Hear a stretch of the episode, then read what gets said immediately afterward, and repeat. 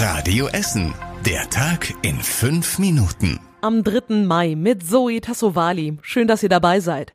Die Woche hat ja gerade erst angefangen und schon gab es einen Blindgänger aus dem Zweiten Weltkrieg, der gefunden wurde und natürlich entschärft werden musste. Die Bombe war im Keller eines Wohnhauses am Luna Camp in Frillendorf gefunden worden. Sehr ungewöhnlich, sagte uns Feuerwehrsprecher Christoph Risse am Radio Essen Mikrofon. War tatsächlich was Besonderes, kann man hierbei auch gut sagen, weil Herr Leisten, der nach seinen eigenen Aussagen im August in äh, Ruhestand geht, ähm, das erste Mal eine Bombe in einem Keller entschärft hat.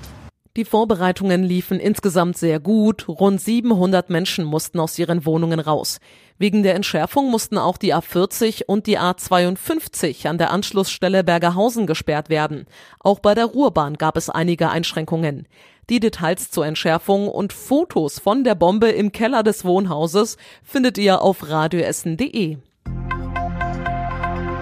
Die Ermittlungen nach dem tödlichen Parkhausunfall in Borbeck sind deutlich aufwendiger als gedacht. Die Polizei wertet weiter Spuren aus.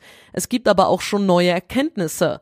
Unter anderem ist klar, dass der 16-Jährige am Steuer saß. Der 19-Jährige saß daneben. Ob die beiden Alkohol getrunken oder Drogen genommen haben, kann die Polizei noch nicht sagen. Dafür fehlt noch das Gutachten.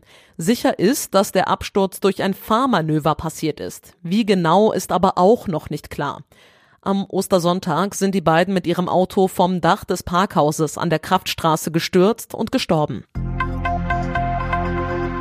Viele Essener wollen bei der Landtagswahl per Brief abstimmen. Bisher gibt es gut 80.000 Anträge, sagt das Wahlamt in der Innenstadt. Der Leiter rechnet am Ende mit rund 100.000 Briefwählern.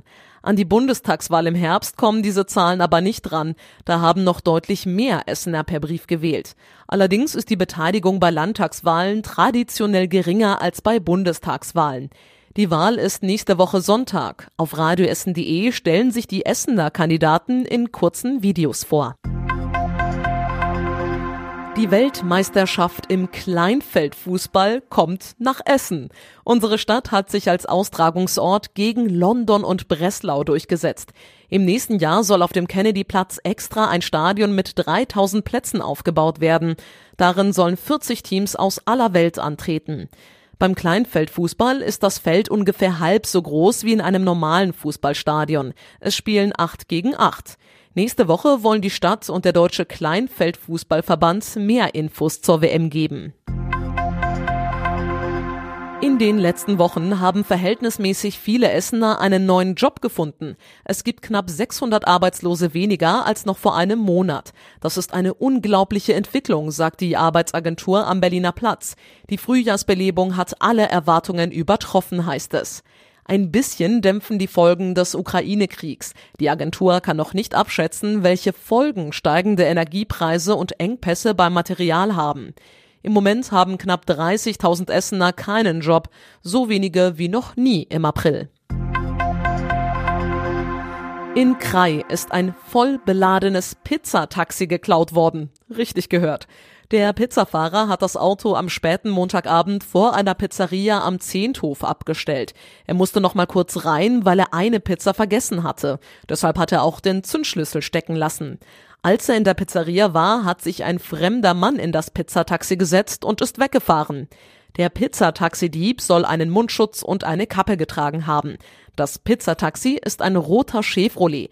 Die Polizei hofft, dass sich Zeugen melden, die am späten Montagabend in Krai etwas beobachtet haben. Und zum Schluss der Blick aufs Wetter. Es bleibt trocken, in der Nacht sind höchstens ein paar Wolken am Himmel. Es kühlt außerdem auf etwa sieben Grad ab.